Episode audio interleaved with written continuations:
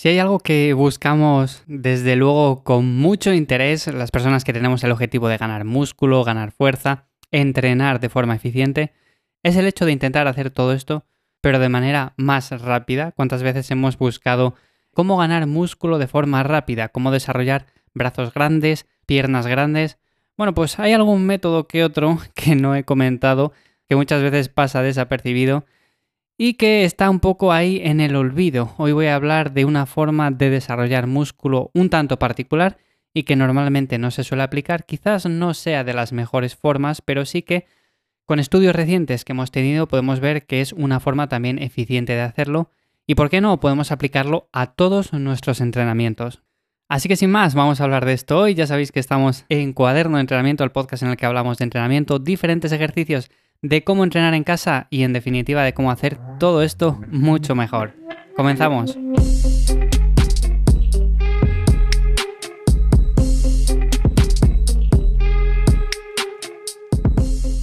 Bueno, pues como digo, hoy vamos a hablar acerca de esto. Ya sabéis que me podéis encontrar en ivyamazares.com. Ahí te ayudo con todo lo que necesitas para tu entrenamiento. Si quieres mejorar, si quieres ver resultados o simplemente empezar a entrenar pero hacerlo bien, ¿No sabes cómo hacerlo? Bueno, pues me encuentras ahí en ivyamazares.com. Como digo, hoy quiero hablar de un método para ganar masa muscular que no es muy conocido, que quizás haya quedado un poco en el olvido y realmente se han hecho muchos estudios en animales que han visto que sí que merece la pena hacerlo, pero claro, en humanos hasta la fecha no se había hecho algo que dijéramos mostrara unos beneficios significativos.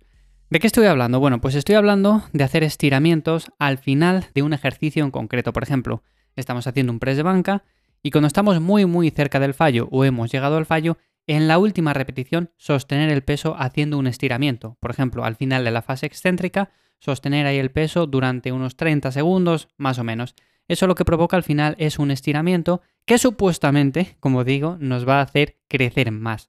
Los estudios en animales que se han hecho han demostrado que sostener ese estiramiento puede conducir a aumentos en el tamaño de hasta el 300%. Ojo, 300% no es poco. Lo que pasa que, claro, estamos hablando de estudios en animales. Simulamos esto en humanos, podemos ver si realmente merece la pena o no. ¿Y qué pasa? Que hasta la fecha no se había hecho, no habíamos visto si realmente merecía la pena hacerlo. Esto durante mucho tiempo al final fue criticado, aunque se hacía y no había sido demostrado, realmente había muchas personas que estaban en contra, y de hecho, quizás, bajo mi punto de vista, en mi opinión a día de hoy, no sea la mejor forma de hacerlo en todas las series. Pero sí que, por ejemplo, cuando tenemos poco peso o estamos entrenando en casa con un material muy limitado. O, por ejemplo, en mesociclos en concreto, que queremos darle un estímulo un poco diferente a ciertos grupos musculares, pues podemos incluirlo en alguna serie, no en todas, pero sí que en alguna. Sería interesante, por lo menos, probarlo. Como digo, hasta la fecha no se había hecho ninguna prueba en humanos. Pero ¿qué pasa? Que ahora sí, ahora sí que se ha hecho. El doctor Jacob Wilson sí que ha reunido a un grupo de gente, a un grupo de sujetos más o menos que tienen unos 20 años, que entrenan de forma recreativa y han visto que realmente que sí, que se mejora la ganancia de masa muscular. ¿Tanto como el 300%? Pues quizás no, tanto no. Pero los grupos que desde luego fueron sometidos a este estudio aumentaron la fuerza y aumentaron también la masa muscular. Claro, igual si no hubieran hecho esto también hubieran aumentado la masa muscular, pero el hecho está ahí. El hecho es que haciendo esto se puede llegar a aumentar la masa muscular y lo curioso de todo esto es que el grupo que hizo el estiramiento al final de esa serie, o en esas series en concreto, pues duplicó el grosor muscular. Así que esto es muy interesante. Todos queremos duplicar el grosor muscular, ¿no? Si queremos ganar masa muscular, si entrenamos con objetivo de hipertrofia, ese es nuestro propósito. Entonces, esto nos interesa muchísimo. Total, al final, este estudio a las conclusiones que llegó es que el entorno óptimo para obtener resultados es más o menos una combinación de tensión mecánica y daño muscular, o sea, realizar algunas series de estiramiento cerca del final de los entrenamientos y otras pues series normales, llegando cerca del fallo.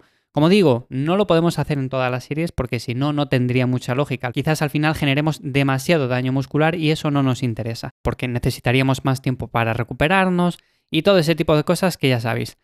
Así que, lo primero de todo, un llamamiento aquí a la precaución. Realmente cuando hacemos estas series en las cuales llegamos al fallo y hacemos un estiramiento de unos 30 segundos o el tiempo que sea, tenemos que tener cuidado porque esos estiramientos son muy peligrosos si no sabemos cómo realizarlos, si los realizamos incorrectamente.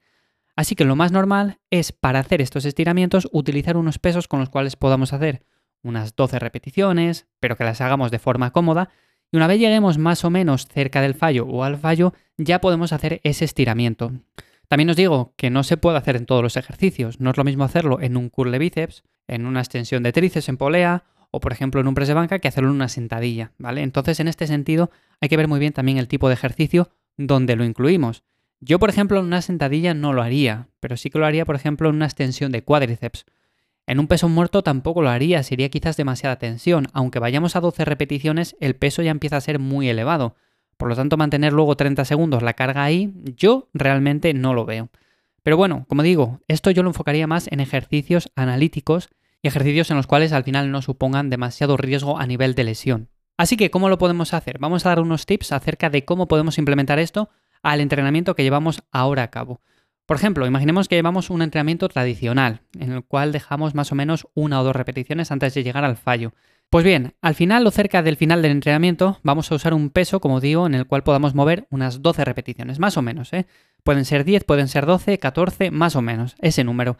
Luego, cuando lleguemos al fallo, vamos a dejar que el peso estire el músculo durante más o menos unos 30 segundos. Pueden ser 20, 30, 40 pero a lo que me refiero es que, por ejemplo, como decía al principio, en un press de banca llegamos más o menos al fallo y luego dejamos que la fase excéntrica al final estire el músculo por completo durante unos 30 segundos. Eso en la serie final y en la última repetición.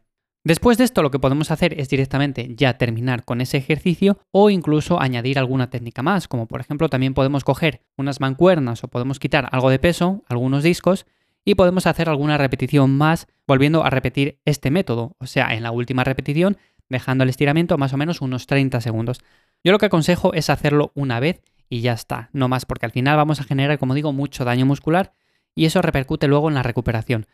Y lo podéis probar todos, o sea, llevéis el entrenamiento que llevéis a cabo, lo podéis probar, yo lo probaría en principio en ejercicios muy analíticos para grupos musculares muy pequeños, más o menos para ir cogiendo las sensaciones y así vamos viendo si realmente nos merece la pena o no, si nos gusta, porque igual hay personas a los que esto no les gusta demasiado y realmente se enfocan en levantar pesado, en progresar en cargas, progresar en repeticiones, que es realmente lo importante.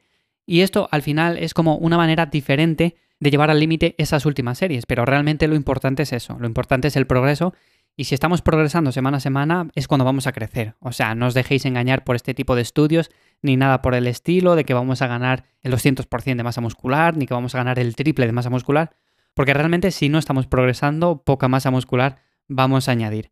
Así que, ¿ejercicios fáciles para incluir esto? Pues curl bíceps, curl alterno, todos los ejercicios analíticos para el bíceps, para el tríceps, para el hombro también, para los gemelos, eh, para el pectoral también se podría decir, en la espalda algún ejercicio analítico también lo podríamos incluir, y así un montón de ejercicios. Luego para las piernas es más complicado, aunque también en el peso muerto romano, si metemos un peso muy muy liviano, pues podríamos hacer alguna serie, pero claro, 30 segundos de estiramiento yo lo veo excesivo.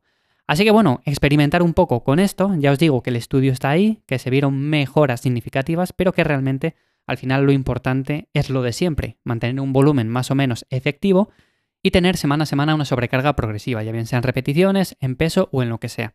Así que centraros en lo importante y luego, siempre que lo tengáis controlado, podéis aplicar este tipo de cosas que seguro que, bueno, si os gustan, al final dan un toque diferente al entrenamiento y podemos variar un poco el tipo de estímulo, que al final también está bien. Así que sin más, muchas gracias por estar ahí un día más, espero que esto os sea de ayuda para vuestros entrenamientos. Si ha sido así, valoro mucho que dejéis un me gusta allá donde me estéis escuchando, desde cualquier plataforma.